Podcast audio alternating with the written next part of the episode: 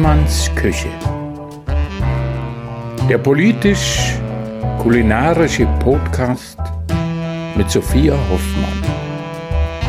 Live und in Farbe aus Berlin-Friedrichshain, aus der Küche von Sophia Hoffmann. Großartige Gäste, köstliches Essen und spannende Gespräche.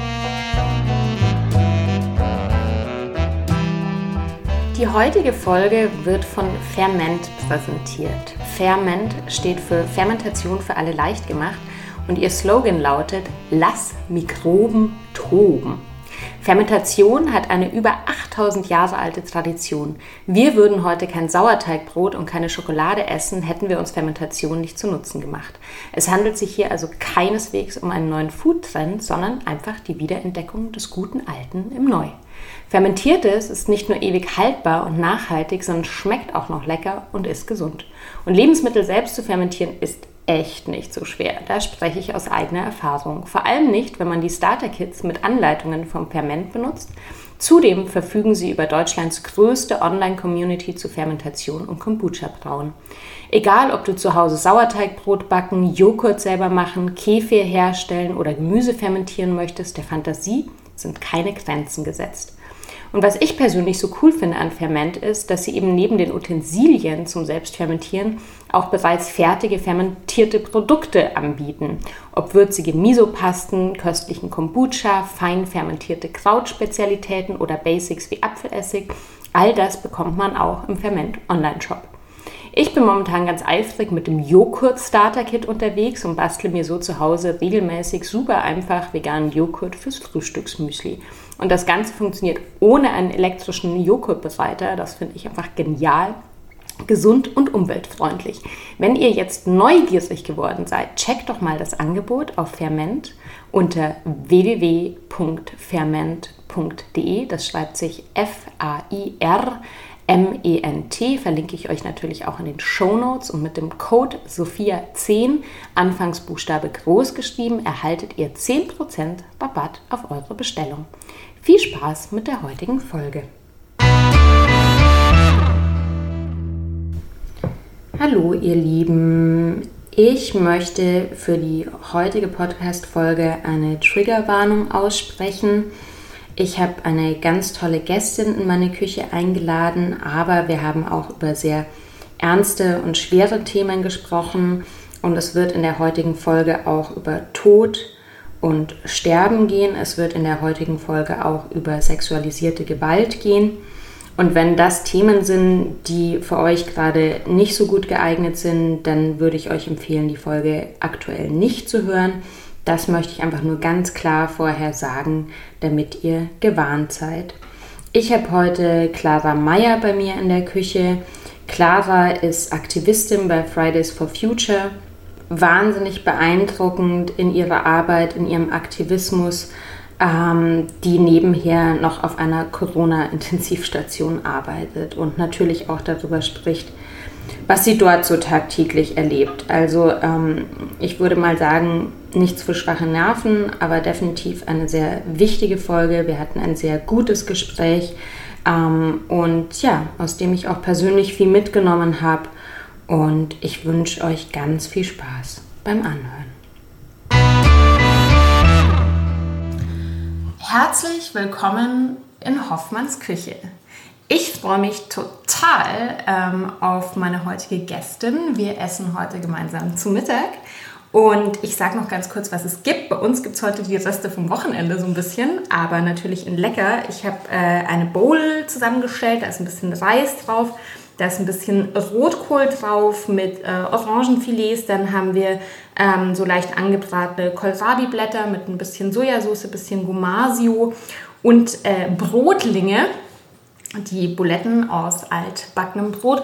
Und dann gibt es dazu noch ein Dressing, so auf Tahini-Basis mit ein bisschen Kräutern mit drin. Genau, und jetzt geht's los. Ich habe heute Klasa Meyer bei mir am Tisch sitzen, die bei Fridays for Future ist und ähm, ja, in, in, ihres Zeichens Aktivistin, wie man so schön sagt. Und eine ähm, ja, ganz spannende junge Frau. Und ich sage jetzt junge Frau, weil sie doch noch mal ein gutes Stück jünger ist als ich. Und ich ähm, heute erst so drüber nachgedacht habe, dass ich mir dann schon fast richtig alt vorkomme. Hi, Clara, schön, dass du da bist. Hi, schön, dass ich hier sein kann. Ja, sag mal, ähm, magst du dich kurz ähm, vorstellen für die, die dich nicht kennen? Ja, ich bin Clara, ich bin 19 Jahre alt, komme aus Berlin, bin Klimaaktivistin und sage immer gern, ich arbeite fast Vollzeit auf einer Corona-Intensivstation und nebenher noch bei Fridays for Future. Ähm, zwei sehr stressige und sehr erfüllende Jobs. Wow, ja. Ähm, darf ich dich kurz fragen, wie, wie kommt es dazu, dass du auf einer äh, Corona-Intensivstation arbeitest? Hm, nach dem Abi wollte ich nicht direkt studieren. Ich mhm. finde es immer so gruselig, wenn super junge Menschen dann aus der Uni kommen und dann sich in irgendein Studium reinschmeißen. Und mhm. mir war eigentlich schon, seit ich klein war, bewusst, ich möchte in diesen medizinischen Beruf. Und weil ich das gesagt hatte, seit ich drei Jahre alt war, wusste ich nicht mehr, ist das jetzt nur, weil alle es toll fanden, sage ich das nur noch, weil alle um mich herum das immer gut fanden, dass ich wusste, was ich mache, oder will ich das wirklich? Und dann habe ich ein Jahr lang ein freiwillig soziales Jahr auf einer anderen Intensivstation beim Roten Kreuz gemacht. Mhm. Und als ich da fertig war, mm, dachte ich mir, naja, ich bin noch nicht ganz bereit für ein Studium. Ich habe auch die Deadlines verpasst fürs Anmelden und so, weil ich währenddessen gearbeitet habe. Ähm, und dann hat das RBB ähm, verschiedenste Notrufe von Krankenhäusern veröffentlicht. Die sagen, mhm. sie brauchen dringend Hilfe. Okay. Und ich habe einfach an eins dieser Krankenhäuser eine E-Mail geschrieben und mhm. zehn Minuten später hat die Pflegedienstleitung persönlich mich zurückgerufen und oh, gesagt, wow. hey, okay. wir brauchen dich, kommst du her? Und so bin ich auf der Corona-Intensivstation gelandet. Das heißt, du hattest quasi die Basisqualifikation aus dieser Zeit, die du schon davor hattest? Genau. Mhm. Also ich habe keine Ausbildung, mhm. aber ich hatte halt dieses Jahr Erfahrung und unter Anleitung von den examinierten Pflegekräften kann ich auch einigermaßen viel machen. Das ist sehr schön und es fühlt sich gut an zu helfen und mhm. dabei zu sein. Voll gut. Und ähm, was du auch gerade schon gesagt hast, das ist ja, ich meine, das ist ein Thema, das kann ich, kann ich mich auch noch sehr gut erinnern, als ich Abi gemacht habe Eben, das ist ja genau das Ding. Manchmal weiß man dann eben überhaupt nicht, wie, wie doll ist man irgendwie, warte, ich gebe es dir. ja, ich ähm, Wie doll ist man dann irgendwie äh, von anderen Leuten beeinflusst. Ne? Und also überhaupt erstmal in der Praxis was auszuprobieren, ähm, bevor man sich dann, und gerade so ein Studium ist ja auch enorm umfangreich und langwierig. Ja, ich ähm, war mir einfach gar nicht bewusst, ob ich das wirklich machen möchte. Meine Eltern sind auch Ärzte und mhm. ich wollte in diesen pflegerischen Beruf erstmal reinschnuppern, vor allem weil meine Eltern auch der Meinung sind, dass die besten Ärzte die sind, die äh, davor mal in der Pflege gearbeitet haben. Mhm. Und deswegen war es auch meinen Eltern total wichtig, dass ich das mache. Mhm. So, hätte ich einen Mundfall. Aber ich fange nur zu essen an. Ja, guten Appetit dir. Mhm. ja, ähm, was soll ich sagen? Krass. Ich habe ich hab, ähm, ich auch über Social Media mitbekommen, ähm, du hast natürlich schon eine Impfung bekommen, weil du natürlich ähm, ja, einfach da wirklich im im Zentrum auch der Ansteckungsgefahr bist. Ähm, das heißt, du machst es jetzt schon, also du hast da eigentlich schon zu Anfang von Corona relativ bald angefangen zu arbeiten. Ja, oder? also auf meiner alten Intensivstation habe ich angefangen zu arbeiten, das war Herbst 2019 mhm. bis Herbst 2020. Und es mhm. war ja mitten in die Pandemie rein. Und mhm. sobald ich dort aufgehört habe, habe ich auf der anderen Corona-Intensivstation angefangen. Mhm. Und im Januar habe ich meine Impfung bekommen hatte auch ziemlich heftig Fieber für ein, zwei Tage und okay. jetzt geht es mir wieder gut. Und ich bin sehr froh, dass ich das, das gemacht habe, damit meine Eltern und meine Angehörigen einfach die Sicherheit haben, ja. dass ich den ja. Virus nicht mit nach Hause bringe. Total. Ja. Wie geht's dir? Wie gehst du da damit um mit der Arbeit?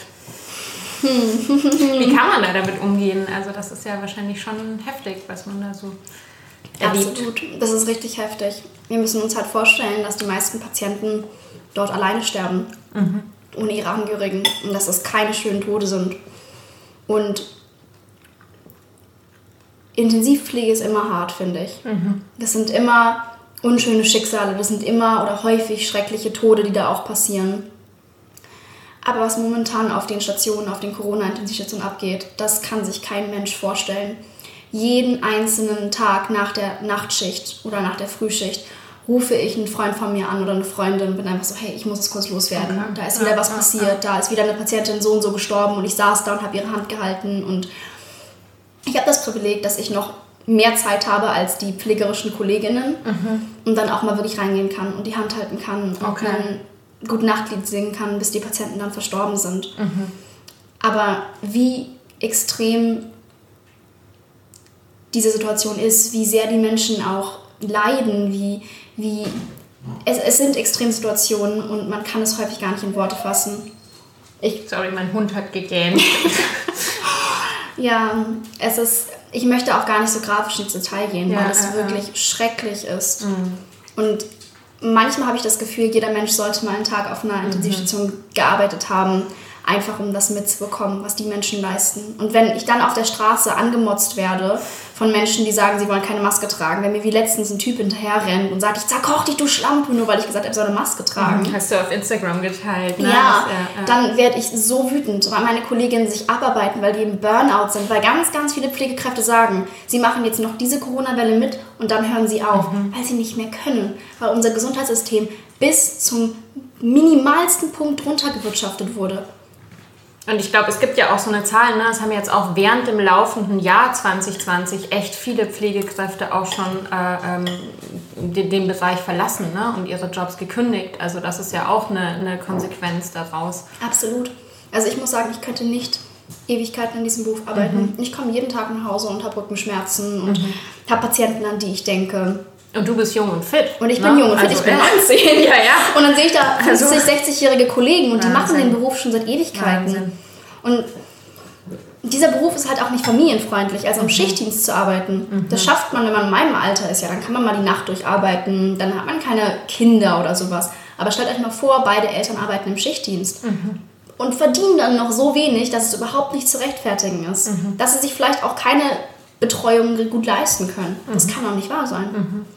Ja, krass. Es ist ein Beruf, den wir alle brauchen, den wir alle in der Gesellschaft brauchen oder brauchen werden. Aber 2030 haben wir ein Pflegedefizit, werden wir ein Pflegedefizit haben von drei Millionen. Wahnsinn. Wie sollen wir das irgendwie Und die Menschen werden immer älter gleichzeitig. Ja, die ne? Menschen werden immer älter. Und Menschen, also um nochmal auf die Corona-Pandemie zurückzugreifen, Menschen sagen ja ja, aber da sterben ja nur die Alten und so. Die Patienten sind inzwischen richtig jung, die im Krankenhaus sind. Die sind jung. Da sind Menschen dabei, die sind das Alter meiner Eltern oder viel, viel jünger. Und gleichzeitig ist ja so, dass wenn alle, alle Pflegekräfte, alles, alle medizinische Kapazitäten auf Corona fixiert sind, dann stirbt halt auch die Mama, die im Kreissaal irgendwas braucht, dann stirbt halt auch der Autounfall. Weil wer soll den denn dann behandeln? Daran denken die Menschen gar nicht. Ja, krass. Also ich ähm, habe da echt auch höchste Bewunderung. Ähm, wie du sagst, dass du, du, du, du schaffst es irgendwie, das zu kompensieren, indem du halt ein soziales Umfeld hast, das dich da so ein bisschen auffangen kann. Vielleicht, äh, also die, wie soll ich sagen, der Schritt auch, äh, äh, das wirklich ähm, zu machen, vielleicht schon natürlich auch durch dein Elternhaus geprägt, oder? Wenn du sagst, deine Eltern sind beide Ärzte, dann wächst man natürlich vielleicht auch ein bisschen, ähm, ja, mit so, einer, mit so einem Gedankengut auf irgendwie. Gerade meine Mama ist eine total starke, tolle Ärztin, die seit klein her mein größtes Vorbild war. Sie ist so eine starke Frau. Sie hat ihr ganzes Leben gekämpft für das, was sie irgendwie wollte. Für, ist ohne Geld ins Studium reingegangen, ohne finanzielle Unterstützung von zu Hause und hat es geschafft. Und ist eine total tolle, einfühlsame, starke, intelligente Ärztin geworden. Und sie ist alles, was ich mal sein möchte. Also ein absolutes Vorbild. Absolut. Ja, ja. Und trotzdem gibt es die Tage, an denen Patienten sterben und es echt grausam aussieht und ist und wir die Leichen einpacken und ich dann nur noch nach Hause komme und weine und dann vor der Haustür stehe, weil ich nicht hochgehen möchte, um meinen Eltern, um meinen Eltern das aufzubürden, wie es mir gerade geht. Mhm. Aber du wohnst noch bei deinen Eltern. Ja, in der Berliner Wohnsituation mit 19. Ja, okay. okay. Ich Ja, ja, ja, ja, zurück. Nee, macht ja auch Sinn. Ja, ja, ja. Ja, krass. Ich würde, also es ist jetzt schwierig, da eine Überleitung zu finden, aber ich habe einen Überleitungspunkt, den ich ganz spannend finde. Ne? Wenn du auch sagst mit deiner Mama, ah ja, der Hund bellt, wir lassen uns nicht ablenken, Ella hier hackt immer irgendwas aus. Ähm, weil ich habe da auch ganz viel drüber nachgedacht, als ich mir auch so mich auf, auf das Gespräch heute vorbereitet habe. Ähm, ich glaube, dass Menschen dich auch als wahnsinnig mutig und stark wahrnehmen. Ne? Du traust dich auch in deinem Aktivismus, naja, du traust dich, dich wo, du hast diese, du hast auch diese Rede gehalten bei dieser, bei dieser Volkswagen-Versammlung vor zwei Jahren war das, glaube ich, ne? ähm, wohin zu stellen, Sachen auszusprechen und so und ähm, wie soll ich sagen, ich glaube, ich bin auch so ein Mensch. Ich, ich versuche immer so ein bisschen auseinander zu dröseln. Ist das Charaktersache? Hat das wirklich ganz viel damit zu tun, wie man das halt zu Hause mitbekommt? Weil ich nehme das selber auch gar nicht so wahr. Ich mache das halt so. Wie empfindest du das? Würdest du dich, merkst du das, dass du besonders mutig bist? Oder? Ähm, äh, ähm, Fragen, die überrumpeln, weil ähm, ich würde mich selber als total feige und okay. so ansehen. Ah, ja. Ich bekomme immer von Menschen gesagt, so ja, das ist voll stark, du bist voll stark. Das ist krass, ne? Ich sehe das immer gar nicht. Mhm. Ich bin so, ja, aber ich habe doch auch geheult, bevor ich das gemacht habe. Mhm. Und so, ich habe doch auch total gezittert und ich habe doch auch gehadert und mir fällt auch, auch diese Situation schwer. Also dann sind immer so, ja, du bist doch so stark, dass du im Krankenhaus arbeitest. Ja, aber mir geht es doch auch nicht so gut damit. Also es macht Spaß, mhm. aber es fällt mir auch schwer. Und ich glaube, Menschen sehen nicht, dass, dass was sie als Stärke bezeichnen, ja nicht komplette Ignoranz der Situation sind. So, wir gehen immer mit einem Lächeln durch die Welt, Hair flawless, dass man Mental Health flawless, ne? alles das nicht, wegsteckt. Dass das nicht auch heißt, dass man, hallo. Hi genau. Hund, der Hund springt gerade auf meinen Schoß. Genau, das äh, ganz kurz wichtigste Regel, sie, sie bettelt, nichts vom Teller geben. Nee, ich gebe ihr nichts. Genau, ich sag's nur, wenn man das einmal macht, ist vorbei. Ich habe viel zu sehr Angst, dass ähm, irgendwas davon nicht hundeverträglich ja, ist. Ja, ja. Nee, und ja, ich denke einfach, wirkliche äh, Stärke liegt darin, die eigenen Ängste zu erkennen und zu kommunizieren und darüber zu reflektieren. Mhm. Äh, weil jeder hat diese Ängste mhm. und jeder hat diese Bedenken und jedem geht es in bestimmten Situationen nicht gut. Der Unterschied ist, schluckt man es runter und tut man stark mhm. oder holt man sich Hilfe, weil das mhm. ist wahre Stärke. Mhm. Total. Ich habe ich hab letztes Jahr, ich glaube, ich habe das auf Social Media schon mal thematisiert.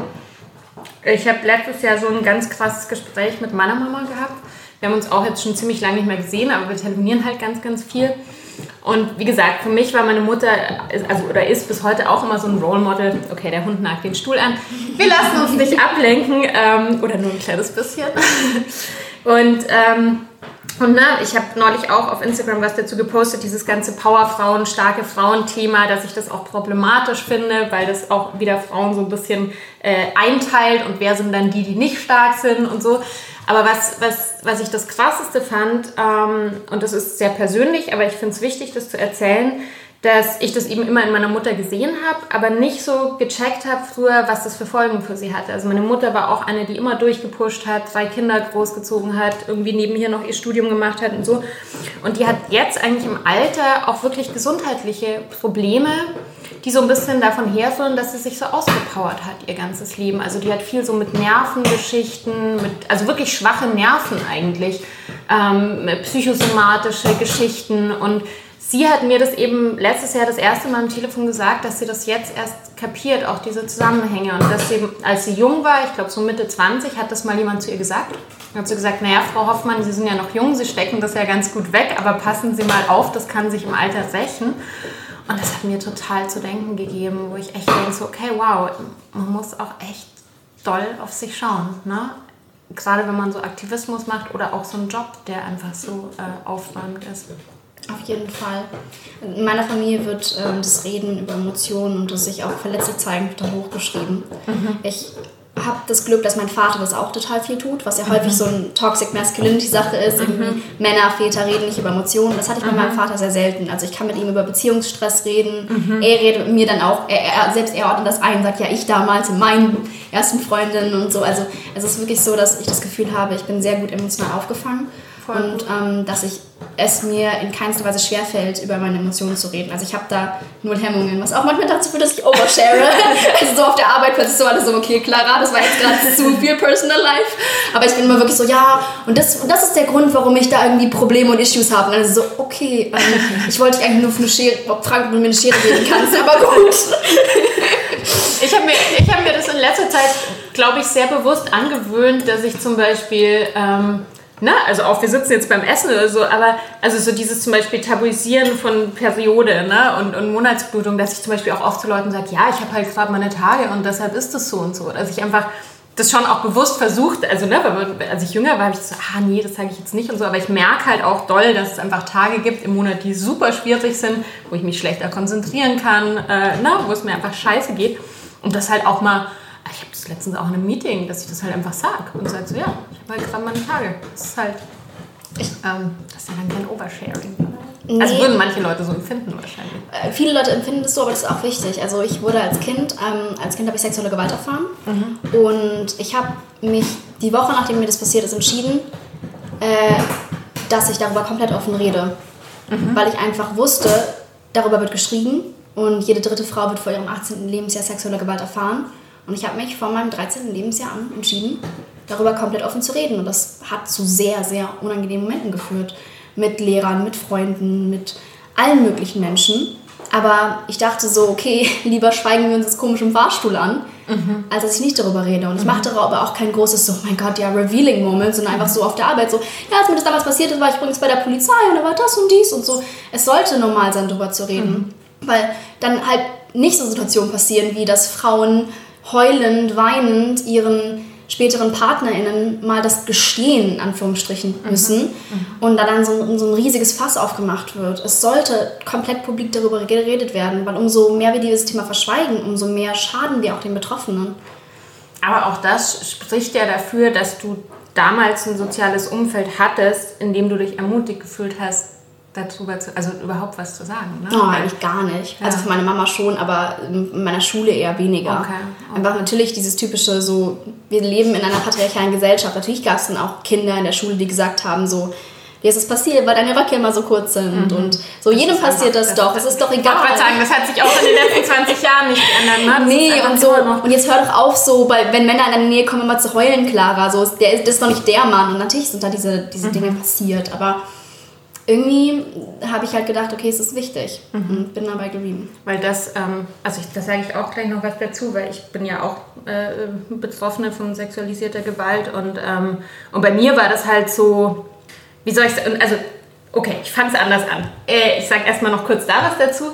Ähm, bei mir ist es also mir sind viele Sachen im Laufe, im Laufe meines äh, von, von Teenageralter bis jetzt passiert und, ähm, und eins davon war halt eine, ich glaube, ich werde eine Triggerwarnung vor die Folge machen, ähm, war ja eine Vergewaltigung und das hat bei mir auch drei Jahre gedauert, bis ich das verbalisieren konnte. Also so dieses, wenn es dann immer heißt, ja, wieso sagen denn die Frauen nicht und so, also weil es halt so ein Grey Zone Ding war, ne? Und ich konnte es nicht, ich, ich habe den Täter entschuldigt, ich konnte es nicht einordnen und so.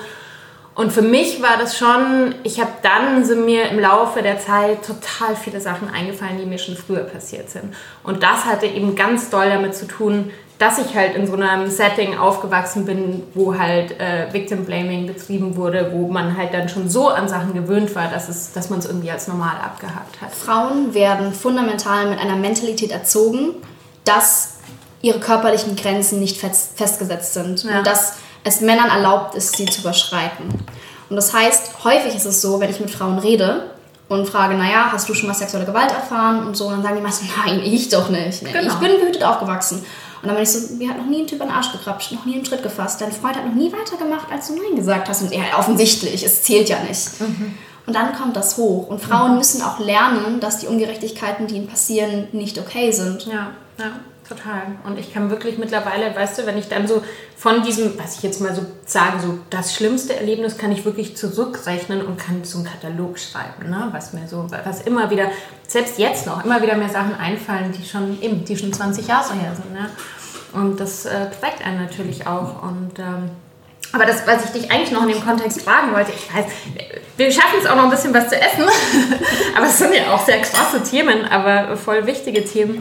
Ähm, äh, eben Thema Feminismus. Also ich habe ja, ich kann wirklich sagen, wenn ich jetzt so zurückgucke, ich glaube, ähm, oder ich habe immer geglaubt, ich bin mit so, eigentlich mit so feministischen Gedanken aufgewachsen, habe aber dann gemerkt, dass gerade so in meiner Jugend oder auch so, als ich so in meinen 20ern war, so 90er, 2000er, und da wird jetzt auch ganz viel drüber geredet, alles unfassbar sexistisch war, unglaublich frauenfeindlich, ne? egal ob du dir die Popkultur anschaust, irgendwie die Filme, die es gab, also und das hatte ich total internalisiert, weil ich da einfach so mittendrin gesteckt bin, dass ich das, glaube ich, wirklich so richtig erst in den zehn Jahren, in den letzten zehn Jahren gecheckt habe.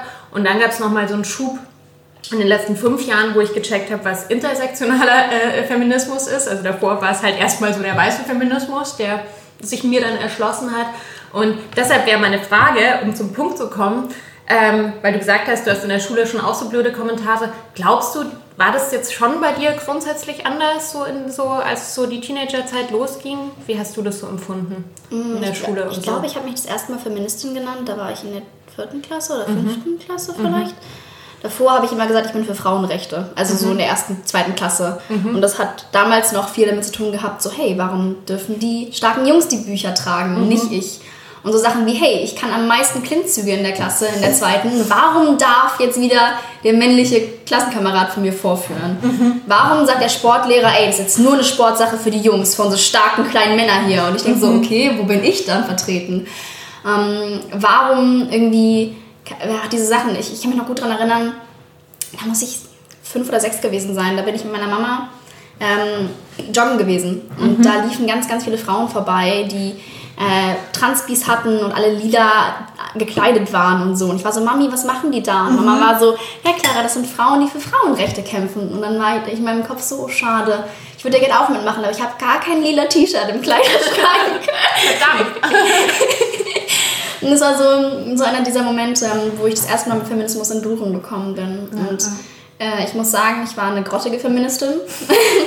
Klar, total weißer, aber auch einfach. Aber immerhin, ja, immerhin Feminismus. Ja. Mhm. Aber ich glaube auch, wir müssen diesen Gedanken stoppen, dass mhm. Feminismus ein Titel ist, den wir uns aufdrücken. Ja, ich würde sagen, Feminismus ist ein Commitment, täglich sein Verhalten zu reflektieren und sich zu verbessern, weil Frauen werden nicht mit dem Feminismus Teil im Hirn geboren. Ja, ja, ja. Und genauso wie du dich selber weiterentwickeln wirst, muss auch dein Feminismus sich weiterentwickeln. Es, ist, es gibt da keinen Stopppunkt, sondern es geht immer weiter. Und die Dinge, die ich in der sechsten Klasse geglaubt habe, dass sie feministisch waren, die würde ich inzwischen absolut ablehnen es kommt so viel dazu und wir müssen uns einfach Feminismus mehr als einen, ja, ein Commitment vorstellen, uns in dieser Sache immer weiterzubilden und immer mehr uns selber und auch andere zu respektieren. Ja, total. Und äh, wie gesagt, also wenn ich das, ich, ich, ich bin ja da auch nicht böse auf mich, ich bin ja, ne, ich bin ja ein Produkt meiner Zeit sozusagen und das ist ja so ein, so ein soziokulturelles Phänomen, dieser, dieser Backlash.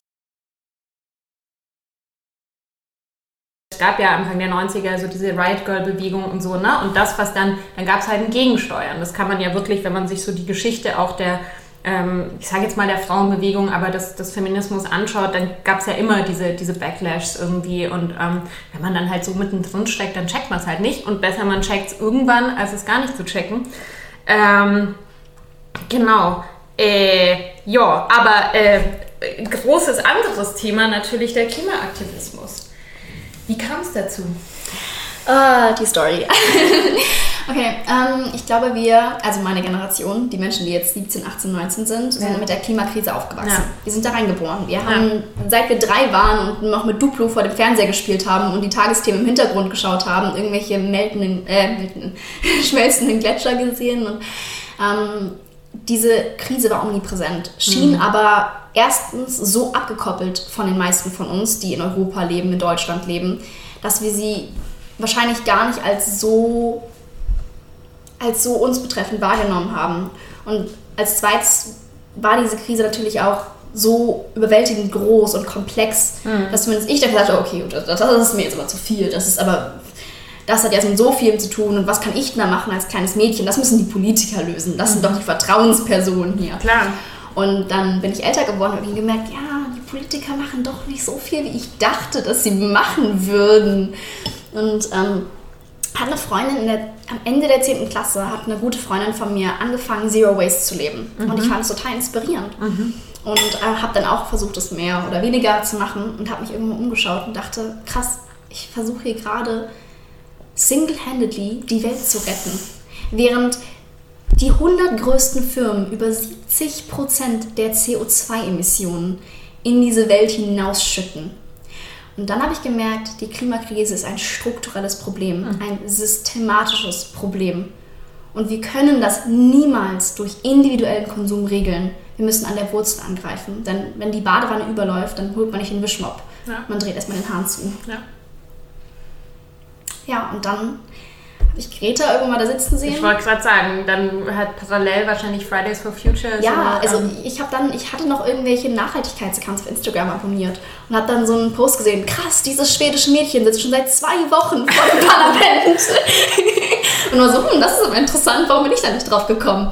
Und dann ist alles ganz, ganz schnell gegangen. Mhm. Ich kann mich noch erinnern, es gab damals die erste WhatsApp-Rundnachricht und da stand so was richtig Komisches drin wie, hey, kommt mal alle zu dem Klimastreik, den es in Berlin gibt, genauso wie bei Greta und ihr bekommt alle schulfrei.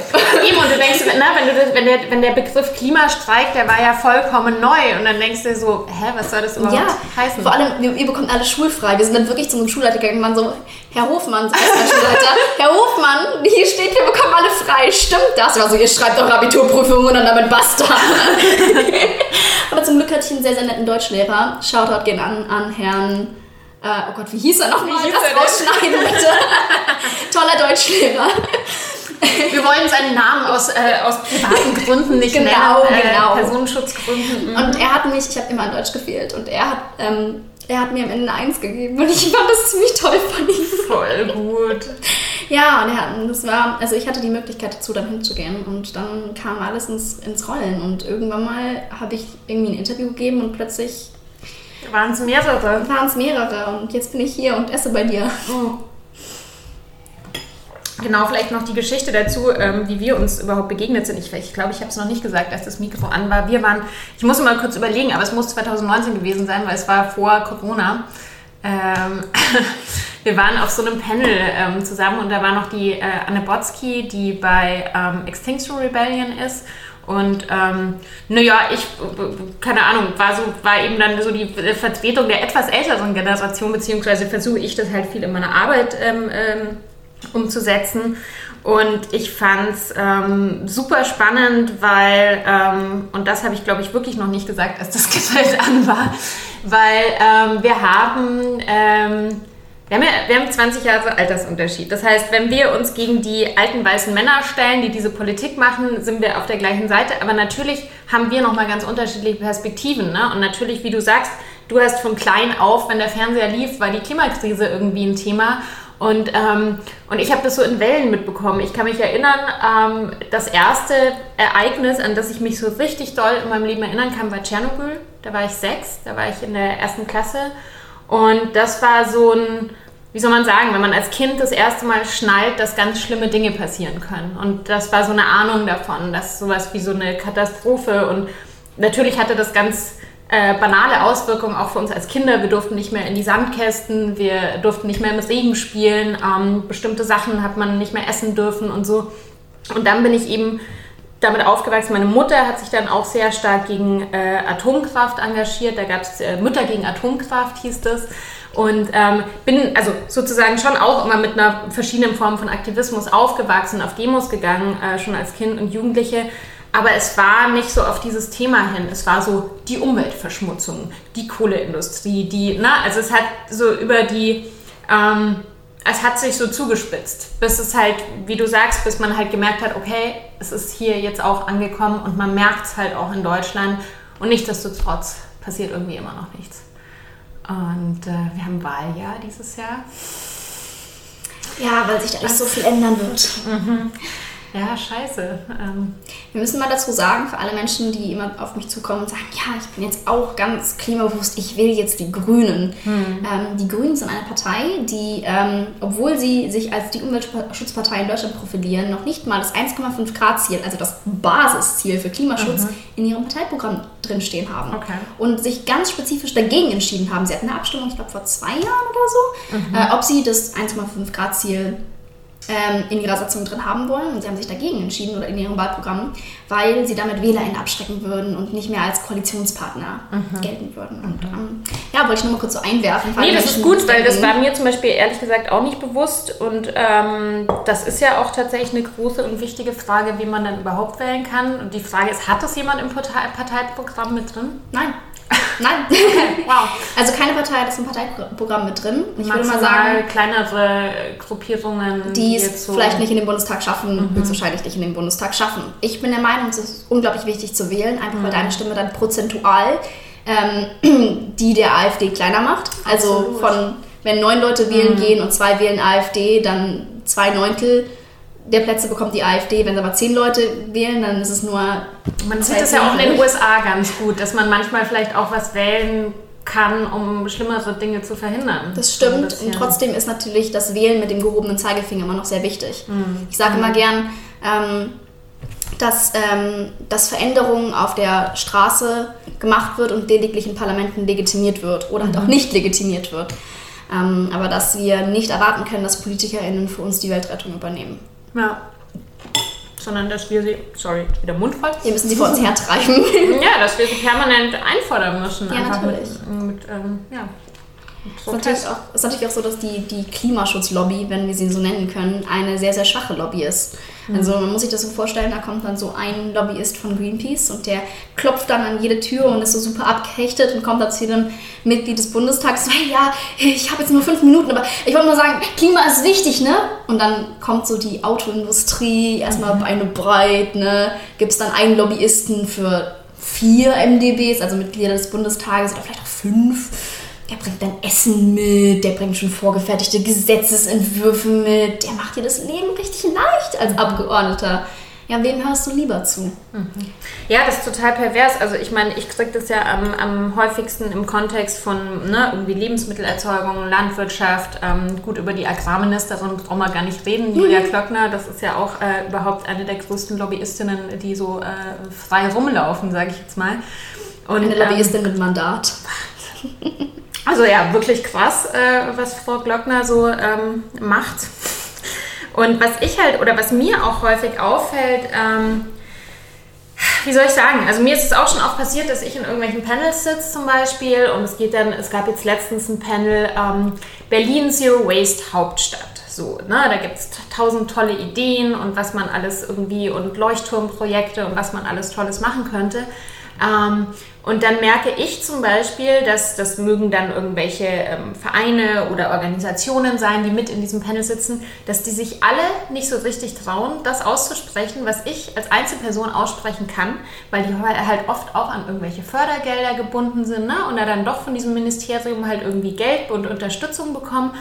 Und das ist halt so ein systemisches Problem, ja, weil du... Ähm, also eben, dass, dass, dass, dass die Leute so in solchen Abhängigkeiten auch sind, weil wir diese Strukturen haben. Und, und das ist so, ja, es ist so ekelhaft, wenn man, egal ob man jetzt über eine Agrarwende diskutieren will oder einfach nur, weißt du, ich bin jetzt in einer Situation, wir wollen ein Unternehmen gründen in Berlin, wenn man positive Anreize schaffen würde, für Unternehmen zum Beispiel sich nachhaltiger zu gestalten, ja, wie, wie geil wäre das denn? Um, ja. ja, das Problem in unserer Gesellschaft ist, dass wir fundamental ein System haben, das auf Wachstum ausgerichtet Ja, ist. genau. Und wir haben sowas, das nennt sich Wachs Wachstumszwang. Ja. Äh, das heißt, wir müssen wachsen, um im Status quo zu bleiben, was Wohlstand angeht. Ja. Das ist auf einem endlichen Planeten nicht möglich. Ja. Und dann sagen andere Menschen, ja gut, aber ich meine, es gibt ja sowas wie Dienstleistungen, wir können nicht 100% auf Dienstleistungen umgehen. Das geht gar nicht in unserer Gesellschaft. Und das zweite Problem, das dazukommt, ist, in unserem Wirtschaftssystem wird klimaschädliches Verhalten finanziell belohnt und klimafreundliches Verhalten bestraft. Ja. Wenn wir an dem Punkt sind, wird es niemals passieren, dass wir eine klimasoziale Wende hinbekommen. Weil Firmen sind erstmal finanziell orientiert. Vor allem die an der Börse. Du kannst, also ganz viele Menschen kommen zu mir und sagen, ja Clara, komm, du hast doch auch schon mit den Bossen von VW und so geredet, geh doch einfach zu denen hin, frag die nicht, ob sie es machen können. Und die haben doch auch ein Herz, die haben doch auch Kinder. Und ich bin so, die haben auch ein Herz, die haben auch Kinder, aber vor allem haben die ganz, ganz viele Aktionäre, die im Rücken stehen und die ihr Geld wollen, die ausgezahlt werden wollen. Wir können die Klimakrise nur dann bewältigen, wenn wir finanziellen Druck auf die großen klimaschädlichen Unternehmen ausüben. Und das geht nur durch zwei Wege. Nummer eins, Öffentlichkeit. Nummer zwei, Legislative. Also Gesetze, die diese Firmen finanziell dafür bestrafen, wenn sie klimaschädliches Verhalten Verhalten an den Tag legen. Anders wird es nicht gehen. Das ist so dieser, also auch dieser, dieser Gedanke, dieser äh, Ökozid-Gedanke, ne, dass man auch Unternehmen ähm, verklagen kann ähm, für, für Umweltverbrechen zum Beispiel.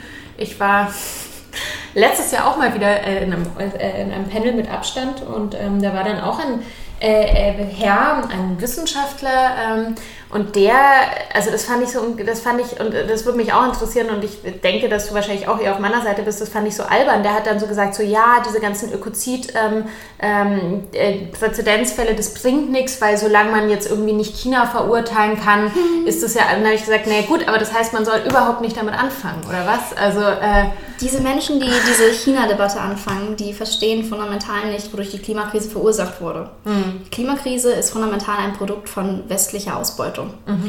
Ähm, das, das sehen wir allein schon daran, dass wir historisch für für, also Europa ist historisch für einen Großteil der CO2-Emissionen verantwortlich. Mhm. Seit 1850 ungefähr emittieren wir größere Mengen CO2 in die Welt. Und dann kommen Menschen und sagen, ja, aber China jetzt, ja, okay, seit 20 Jahren, 30 Jahren, 40 Jahren vielleicht.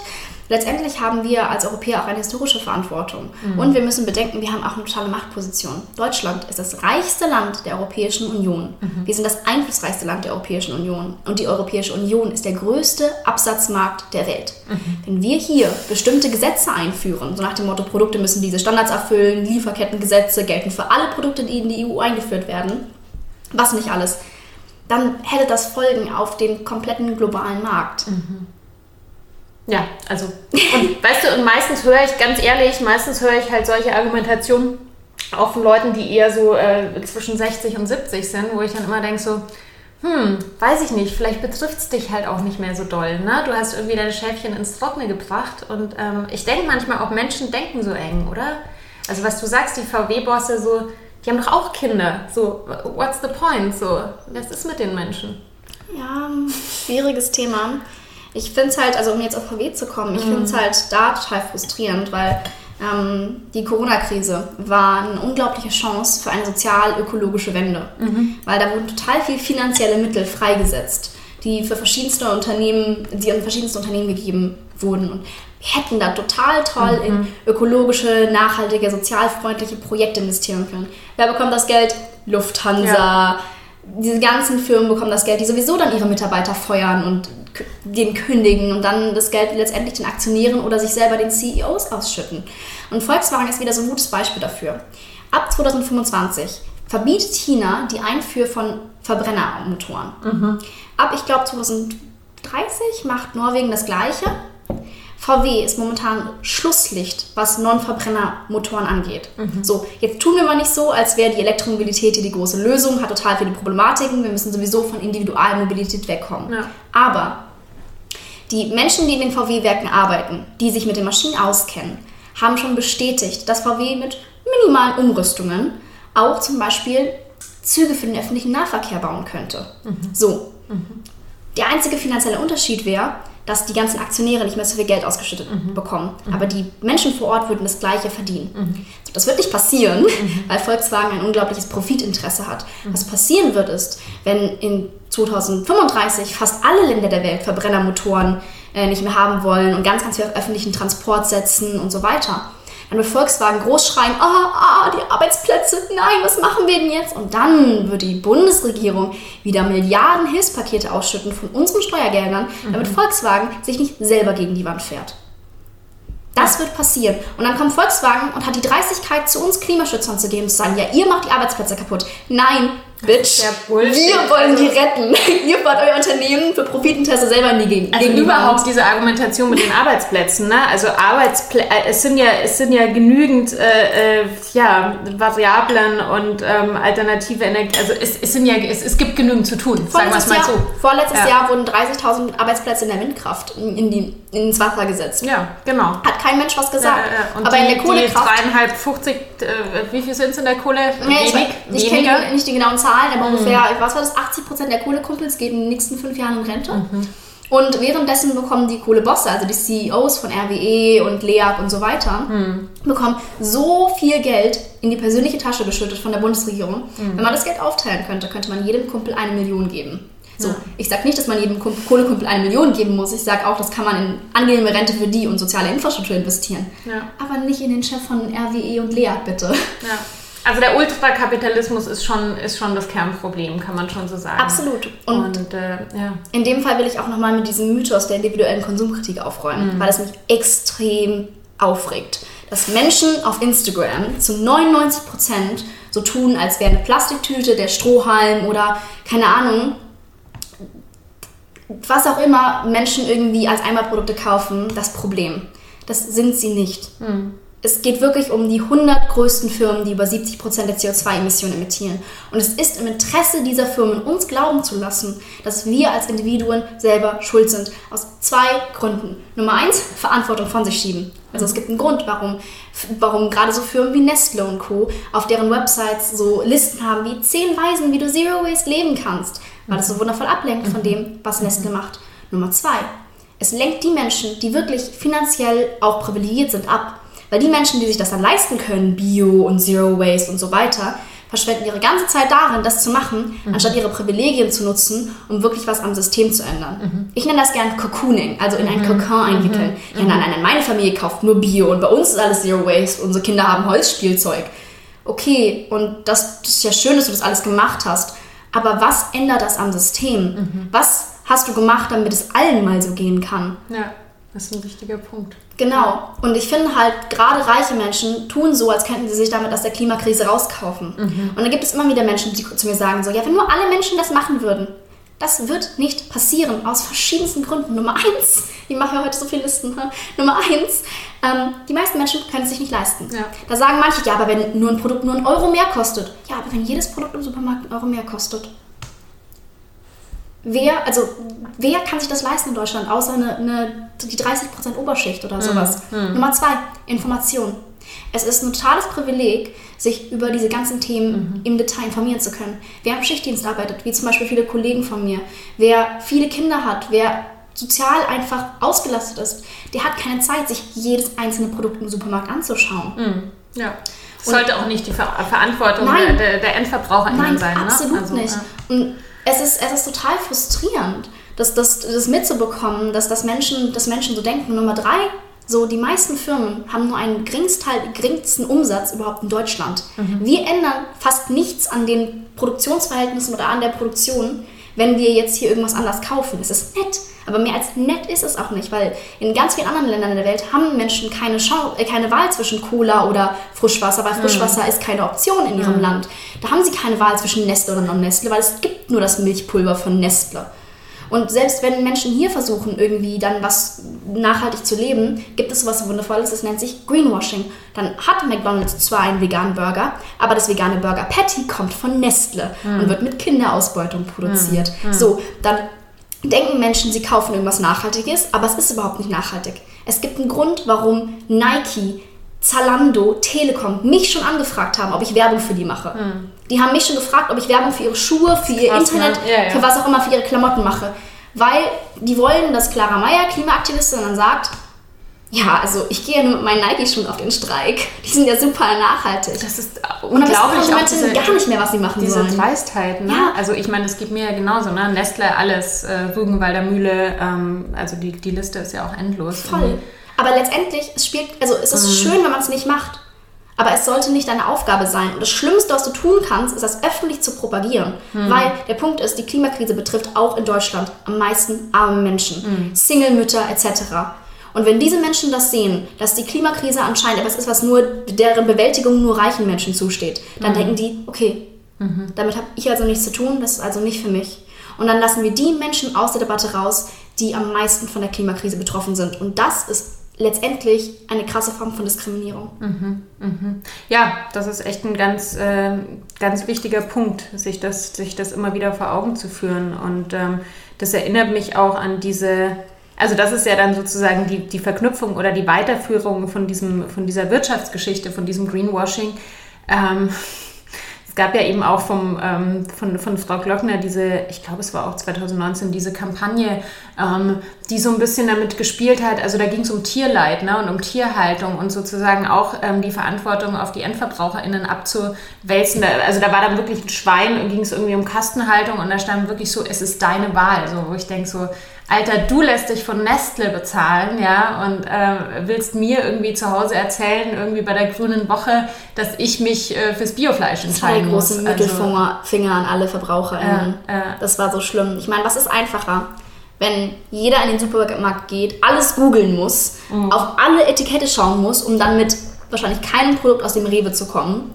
Oder aber, wenn der Rewe plastikfrei sein muss, auf Lieferkettengesetze achten muss und letztendlich mhm. jeder einfach ohne viel darüber nachzudenken, dort einkaufen kann. Und für einen okayen Preis, weil nicht so viele Lebensmittel weggeschmissen werden etc., dann dort einfach einkaufen kann und leben kann. Und das ist ja genau der Punkt. Also es sollte ja allen Menschen gut produziertes und fair produziertes Essen zustehen. Also ich meine, dann müssen wir über die Sozialabgaben sprechen, ne? die, die, oder die, die, die Unterstützung, die die Menschen kriegen.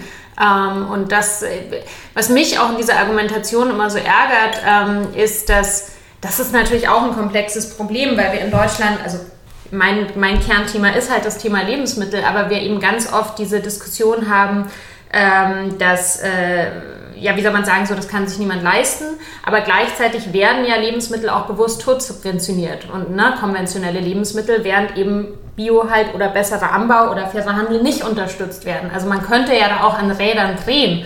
Wir müssen bedenken, dass Tomaten zum Beispiel werden in der EU übersubventioniert. Mhm. In anderen Ländern der Welt gehen Bauern pleite, in, zum Beispiel in afrikanischen Ländern, weil unser Gemüse dort für einen Billigpreis hingeschifft wird, da wir so das krass subventionieren, mhm. dass es sich für Bauern lohnt, eine, Überpro äh, eine Überproduktion zu haben. Und dann diese Bauern dort lokal pleite gehen, was dazu führt, dass die Infrastruktur dort zusammenbricht und die permanent auf europäisches Billiggemüse angewiesen sind. Und dar darüber geraten dann verschiedenste Länder wieder in, in, in Abhängigkeiten. Mhm. Und dann kommen Menschen und sagen, ja, das sind ja, also wenn dann Menschen von, von an diesen Ländern zu uns rüberkommen, ja, das sind ja Wirtschaftsflüchtlinge, was auch immer.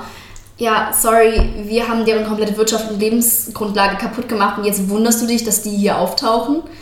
Das ist so komplex und ich habe in, in einer meiner letzten Podcast-Folgen habe ich da mit Peter drüber gesprochen, der äh, Isla Coffee betreibt, wo ich jetzt auch als Köchin gearbeitet habe und der sich eben im Bereich Kaffee sehr gut auskennt. Und das ist halt auch so, ähm, also er hat dann zum Beispiel über Fairtrade-Kaffee gesprochen. Natürlich ist Fairtrade schon mal besser als konventioneller Kaffee, ja. Aber zum Beispiel, er hat halt auch so totale äh, äh, Makel, ja, weil sehr häufig dann zum Beispiel die Leute also wie gesagt, ich will da wirklich differenzieren. Wenn du nicht Fairtrade ist, ist hast du auch diese äh, Verträge, aber sehr oft haben dann die Bauern zum Beispiel so preisbindende Verträge. Und wenn es dann mal äh, so ist, zum Beispiel in Mittelamerika, dass in einem Nachbarland die Kaffeeernte schlechter ist und die könnten mehr verlangen für ihren Kaffee, weil die Nachfrage da ist, dann können sie nicht mehr verlangen, weil sie in diese Verträge gebunden sind. Also die, diese Strukturen werden sehr stark eurozentristisch genutzt, auch nach wie vor, um einfach die Menschen auszubeuten, wie es nur geht. Ne? Absolut. Das an ganz vielen Stellen. Verdammt, ja, was, äh, was kann man machen? Was kann man machen, um nicht zu verzweifeln? Das Tolle ist, wir können ganz, ganz viel machen. Ähm, und die Antwort ist nein, nicht Zero Waste und auch nicht zur Wahl gehen. Also es ist beides nett, aber zur Wahl gehen solltet ihr schon. Du nimmst mir gerade meine Arbeitsgrundlage. nein, zur Wahl gehen solltet ja. ihr schon. Aber ähm, nein, ich sag ja auch, ich sag ja auch, nein, ich sag ja auch mal total Zero Waste ist ein, ist ein Fulltime-Job. Ich glaube auch, das ist äh, eher nichts, was realistisch ist ich, ich glaube trotzdem im Rahmen jetzt meiner Bücher und so, ich glaube, dass es gut ist, sich zum Beispiel äh, einen Wertschätzungsgedanken durch Bildungsarbeit zu mehren, ja, weil man dann einfach anders mit Dingen umgeht. Das und sowas sollte halt eine Komponente davon. Genau, ja, das genau. sollte in Schulen unterrichtet werden. Ja. Also ich, die, wenn ich, wenn ich über die Klimakrise rede, ja. dann vergleiche ich die immer gerne mit einem Puzzle. Mhm. Die, Klima, die Lösung der Klimakrise ist wie ein großes buntes Puzzle mhm. und wenn uns Teile fehlen, dann wird das Puzzle nie fertig. Aber viele denken immer, die Klimakrise wäre ein Stempel. So die mhm. Lösung. Wir drücken einmal alles drauf und das passt für alles. Das passt mhm. für Berlin, das passt für Bayern, das passt für Djibouti, das passt für jedes Land der Welt, das passt für jede Stadt der Welt. Es ist einfach eine, eine, ein Lösungspaket. Das ist aber nicht so. Mhm. Weil in jedem Land gibt es andere Sitten, gibt es andere Traditionen, gibt es anderes Wetter, gibt es andere Beschaffenheiten, andere Bedürfnisse. Und die müssen wir wahrnehmen. Und äh, deswegen lässt sich die Klimakrise nur lösen, wenn wir uns wirklich lokal organisieren. Also auf Bundesebene können wir da nicht viel erwarten. Mhm. Wenn wir uns aber alle lokal organisieren und in unserem Dorf, in Oberhintertupfingen, fordern, dass der öffentliche Nahverkehr mal richtig funktioniert, dass der Bus nicht nur alle acht Stunden kommt, mhm. dass wir Mitfahrgelegenheiten organisieren, dass wir irgendwie schauen, dass die Flächenversiegelung aufhört, dass wir uns lokal selber mit nachhaltigem Strom versorgen. All das sind Dinge, die können wir viel, viel besser lokal machen, als wenn wir das bundesweit fordern. Mhm. Das heißt, wir brauchen unglaublich viele Menschen, die, bundes äh, die lokal ihre Projekte umsetzen und vor allem die lokal ihre Abgeordneten richtig unter Druck setzen. Druck setzen Weil wenn so eine mhm. Clara Mayer irgendwie eine Rede hält, die bundesweit mal an alle Abgeordneten geht, fühlt sich keiner angesprochen. Wenn du aber als nervige kleine Aktivistin jeden Tag bei dem klingelst und bist, moin, ich habe da mal wieder so eine Klimafrage an unseren lokalen Abgeordneten, dann bekommt der richtig Schiss. Mhm. Und das kann total viel bewirken. Mhm. Das ist so wichtig, ja, ja. Und deswegen einfach lokal organisieren. Ich lebe in Berlin, ich kann nur sagen, was ich für Berlin, ähm, was wir für Berlin machen möchten. Bitte, ja. Also erstmal autofreie Innenstädte. Mhm. Total wichtig. Wir brauchen sie nicht. Alle stehen im Stau. Es ist Chaos. Es ist gefährlich für Kinder und generell alle. Es ist ungesund. Ähm, Kinder haben höhere Asthmaraten, Lungenkrebsraten, müssen immer von den Eltern an der Hand genommen werden, wenn Es sie ist auch einfach Straße nicht, es ist einfach nicht menschenfreundlich. Es ist nicht menschenfreundlich, die, der Stress geht hoch, also wirklich die Stresshormone bei Menschen in der Stadt gehen krass nach oben. Die Tiere sind total gestresst in der Stadt, den Pflanzen geht es nicht gut. So, die Straßen müssen ständig erneuert werden, weil so viele Autos darüber fahren. Das wäre anders, wenn, wenn wir ein komplett anderes System hätten. Wir können ja machen sowas wie so, sagen wir, innerer S-Bahn-Ring, autofrei. Am inneren S-Bahn-Ring Parkmöglichkeiten, innerhalb des S-Bahn-Rings öffentlicher Nahverkehr, Carsharing, Taxis natürlich auch für Menschen. Ich meine, es gibt immer noch Omas, die irgendwie zum Arzt gefahren werden müssen. Klar, oder Dinge müssen transportiert, Genau. angeliefert werden. Genau. Ja. Dann irgendwie Bikesharing etc. Diese ganzen Möglichkeiten haben wir ja. Ähm, Und das gibt es ja auch schon in Ja, Städten, ne? Also es gibt ja da schon, absolut. äh, ja. wusstest du, wenn wir die Dieselsubventionen, die bundesweiten Dieselsubventionen umlagern, könnten wir den kompletten deutschen Nahverkehr gratis gestalten. Den Mhm. Wow. kompletten. So, diese Ja, Möglichkeiten ja, haben so wir in ne? Deutschland. Ja, Absolut. ja. Und das sind, das sind Dinge, das, da, sehe ich, da sehe ich Perspektiven drin. Mhm. Weil ich möchte in so einer Stadt leben. Ich möchte, also wenn wir, mal, wenn wir mal an den Verbrennermotor denken, ich möchte nicht in einer Stadt leben, wo wir statt Dieselautos alle mit Elektroautos im Stau stehen. Ja, Ich möchte in einer ja, autofreien Stadt leben, wo es Märkte auf der, auf, der, auf der Straße geben kann, wo Kinder auf der Straße Fußball spielen können, wo wir alle gut und gerne leben wollen. Wo ich nicht Angst haben muss, dass mein Hund überfahren wird, Genau. ja, weil er noch zu, zu doof ist, an der Straße anzuhalten und ich Absolut. die ganze Zeit doll aufpassen muss. Und schon sowas kann total viel für Berlin machen. Ja. Weil letztendlich ist es auch eine, eine, Stadt, die komplett auf Autos ausgelegt ist. Es ist eine Stadt, die ist nicht klassenfreundlich. Ja. Weil Menschen, die kein Auto besitzen, Ja. in einer Stadt, die auf Autos ausgelegt ist, die kommen schwerer zum Vorstellungsgespräch, die kommen schwerer zur Schule, die sind generell benachteiligt. Und ich finde, wir müssen Städte schaffen, die, diese, die sozial und klimafreundlich sind. Weil wenn wir wenn, wenn man die Klimakrise näher betrachtet, dann ist das die größte soziale Krise, die wir je hatten. Und diese Krise können wir nur mit sozialen Maßnahmen bewältigen. Letztendlich ist der Kampf gegen das Klima ein Kampf, Zusammenhang ein, gar genau, ein Kampf ne? für, Ja. für, für soziale Gerechtigkeit in Deutschland.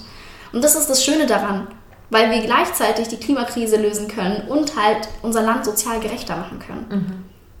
Und wir können so viel machen. Wir können schauen, dass Berlin sich selber mit, mit Energie versorgt. Wir können, wie gesagt, autofreie, in, äh, autofreie Innenstädte machen. Wir können bessere Begrünung fördern. Infrastruktur für Bessere Fahrräder. Infrastruktur für ne? Fahrräder. Also das ist ja wirklich auch, ich meine, zumindest ein Thema, wo man jetzt in Berlin jetzt mal ganz konkret irgendwie das Gefühl hat, langsam passiert ein bisschen was. So, oder die Grünen versuchen da halt sehr viel irgendwie zu pushen.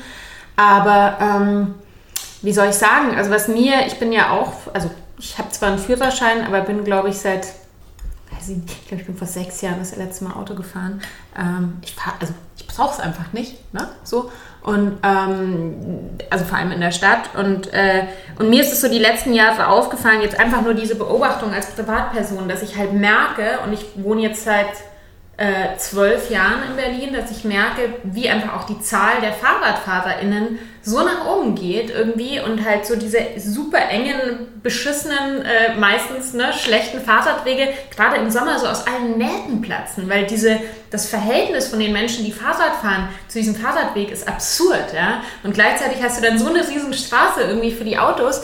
Also man, man ist halt, und man merkt ja auch, wie man äh, wie man als Fahrradfahrerin auch von Autofahrern behandelt wird. Ne? Also ich hatte Phasen, ich habe ähm, äh, bis vor einem halben Jahr in Neukölln gewohnt und habe es da, ich, ich fahre hier weniger Fahrrad, ich gehe hier mehr zu Fuß in Friedrichshain irgendwie, aber ich habe fast täglich Situationen gehabt, wo ich, wo ich fast überfahren worden werde und das ist, war auch eine totale Stressbelastung. Also ich hatte wirklich Phasen, wo ich gedacht habe, ich fahre nicht mehr Fahrrad oder mir überlegt habe, wie kann ich den Weg anders gestalten, dass ich nicht an dieser beschissenen Kreuzung vorbeifahre und das ist doch ätzend, wenn, also weiß ich nicht, wenn es mir einfach schon gar nicht mehr, fast nicht mehr möglich ist, irgendwie mit dem Fahrrad irgendwo hinzukommen.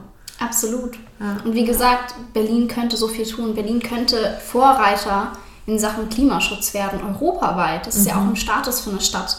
Das ist eine, das ist, Berlin hat so viel Potenzial, weil sich so viel in dieser Stadt immer wieder wandelt. Und wir könnten so viele Dinge tun. Wir könnten unsere Schulen Auch Platz. ja, hat wir haben, im Verhältnis. ja, im Ver Verhältnis zu anderen Stellen haben wir wahrscheinlich sogar noch Platz, aber wir haben eigentlich das Potenzial. Wir haben momentan total viel Grünflächen noch, die hoffentlich nicht verkauft werden an irgendwelche Mhm. Investoren, damit sie dort Zeug drauf bauen. Wir könnten Wärmedämme-Gesetze ähm, einführen. Wir könnten, wir könnten so viel Subventionen für klimafreundliches Bauen, für klimafreundliches Wohnen, für alles mögliche. Für, für kleine Unternehmen, Ja, weißt du wirklich, wenn, absolut. wenn Leute das mitdenken wollen, dass sie unterstützt werden und nicht irgendwie, ne, dann noch irgendwie draufzahlen müssen. Wir könnten viel mehr mit Brandenburg zusammenarbeiten, um wirklich zu schauen, dass unsere Lebensmittel, unser Fleisch aus Brandenburg und nicht aus den Niederlanden, aus Bayern oder was auch immer kommt. Wir haben so viele Möglichkeiten und wir nutzen sie nicht. Und der Punkt ist halt, in zehn Jahren werden wir wahrscheinlich einen Bürgermeister oder eine Bürgermeisterin haben, die dann sagt, oh ja, Klima, da war ja was.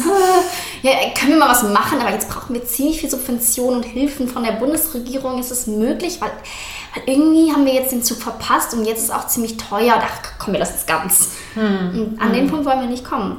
Aber wir, wir schaffen das nicht, wenn alle sich nur zu Hause hinsetzen und irgendwie Trübsal blasen. Wir brauchen jeden auf der Straße, der sich aktiv engagiert. Und das heißt nicht auf Protesten, weil das ist nicht jeder Mensches Sache, das muss kein Mensch machen. Einfach mit den Nachbarn reden, mit in der Schule was machen, auf dem Arbeitsplatz irgendwas, irgendwas machen. Jeder kann in, in seinen Kapazitäten, mit seiner Zeit irgendwas machen. Wenn du Lehrerin bist, toll, bring den Schülern was über soziale Gerechtigkeit und Klimaschutz bei. Wenn du Kindergärtnerin bist, zeig den Kindern, wie sie nachhaltig kochen können und wie sie das in der Schule und in der Familie später mal umsetzen können. Sag ihnen was über Lebensmittel und wo sie herkommen.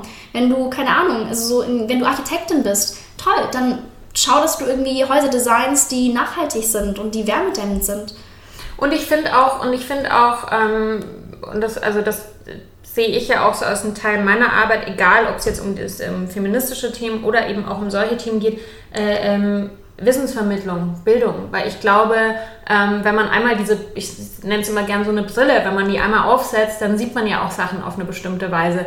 Und mir, ist, mir fällt es zum Beispiel auf, wenn ich irgendwas online gucke und da ist eine Werbung davor geschaltet, diese ganzen Autowerbungen, die jetzt irgendwie auch so im letzten Jahr rausgeknallt wurden, wo du einfach merkst, dass diese ganzen Konzerne also ich habe fast schon das Gefühl, irgendwie verzweifelt versuchen, so einer jungen Zielgruppe noch Autos zu... Ich weiß nicht, ob du mal so eine, so eine Autowerbung in letzter Zeit geguckt hast, wo ich immer denke, die versuchen so meine Zielgruppe anzusprechen und ich denke mir einfach nur so, es interessiert mich nicht. Ich möchte bitte ein gutes Lastenfahrrad und ich möchte im zweiten Fahrrad. Aber das ist ja auch ein unglaubliches Privileg, dass wir beide in Berlin leben. Ja, also klar. meine Verwandtschaft Klar. Land, die braucht das Auto. Ja, ja, das ist ja. fundamental ein Zeichen von Mo Mobilität und Ja. Freiheit.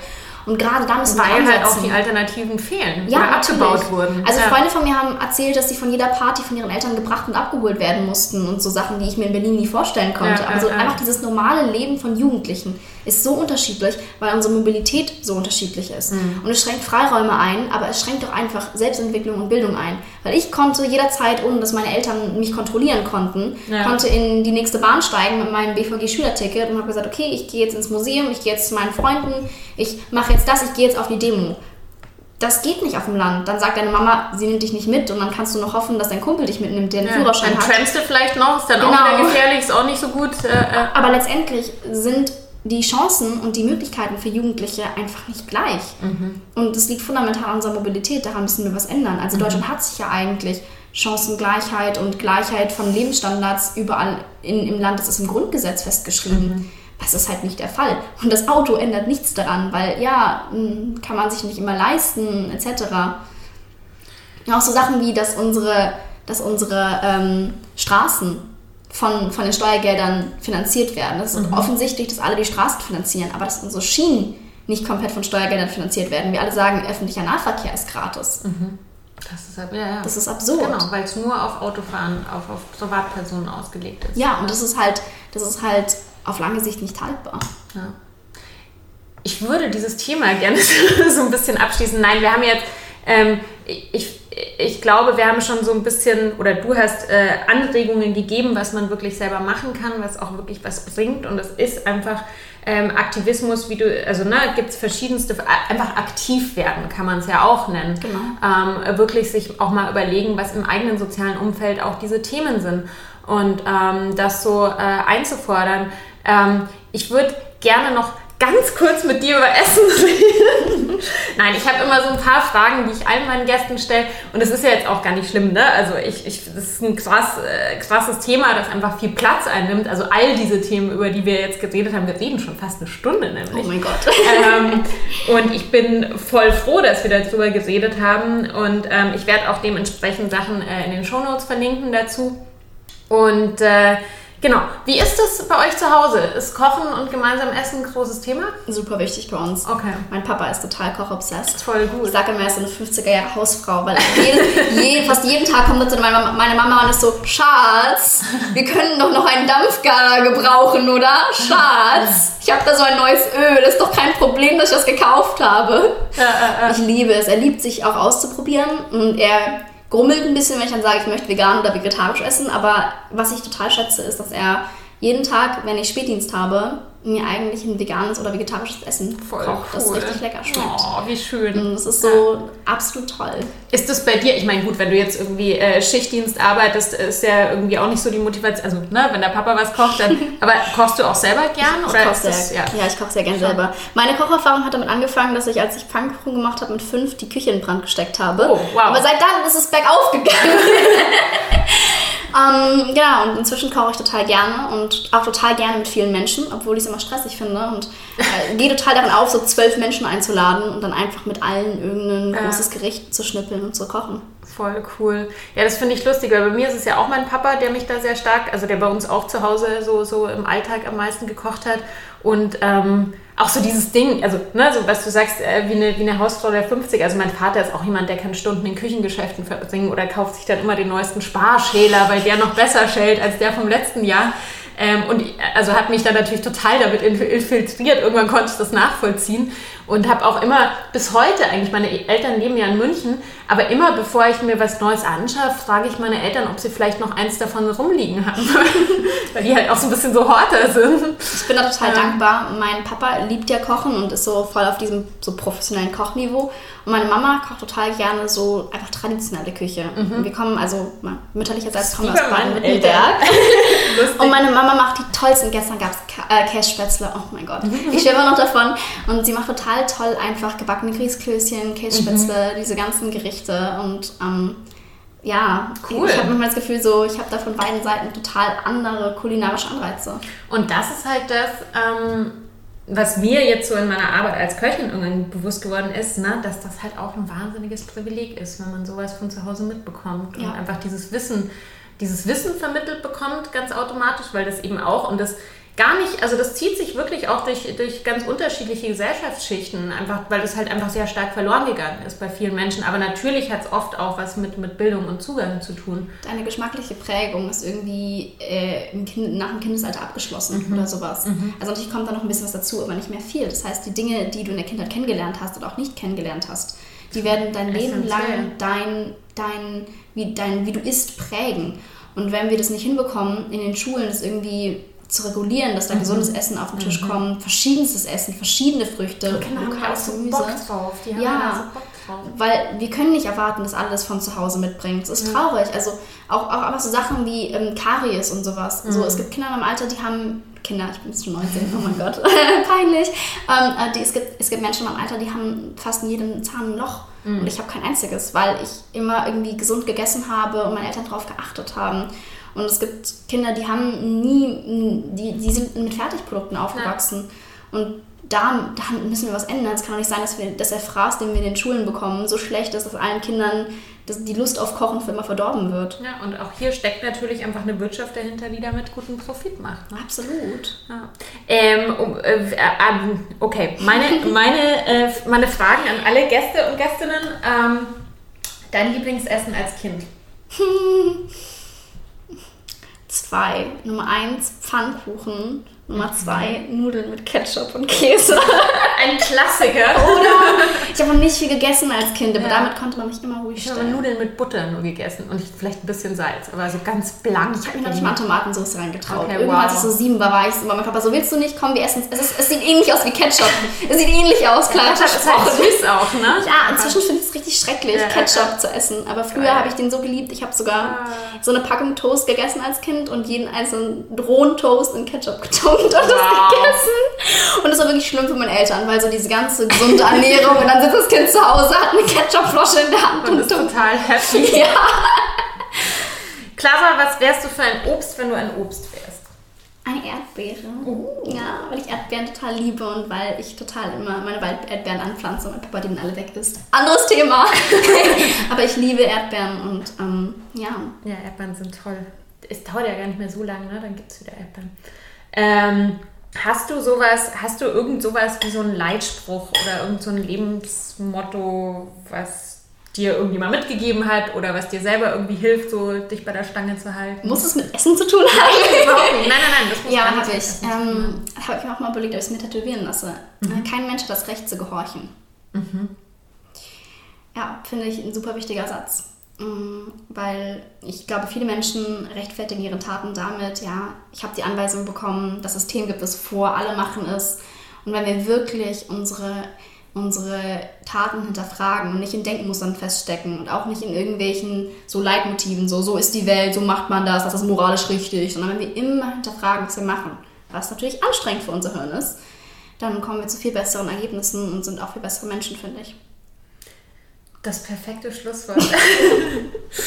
hey, vielen Dank, dass du da warst. Ähm, ich fand es super spannend. Wir hätten, glaube ich, locker noch eine Stunde weiterreden Ja, und wir haben leider nicht so viel gegessen. Genau, ich weiß, du musst jetzt unbedingt mal, ich habe mir immer wieder zwischendurch was reingestopft. Ähm, es gibt nämlich auch noch einen veganen Käsekuchen, aber da kann ich dir zum, äh, zur, zur Not auch ein Stück mitgeben. Ähm, genau. Ja, schön, dass du da warst. Ähm, ich hoffe, es hat euch äh, zu Hause auch so gut gefallen und ähm, auch ein bisschen Motivation, nicht ein bisschen, hoffentlich äh, Motivation gegeben, auch selber ähm, was zu unternehmen. Und ähm, genau, wir freuen uns äh, wie immer über positive Bewertungen, Feedback, gerne eine E-Mail schreiben und bis zum nächsten Mal. Bis zum nächsten Mal in Hoffmanns Küche. Bleibt gesund und esst was Gescheites.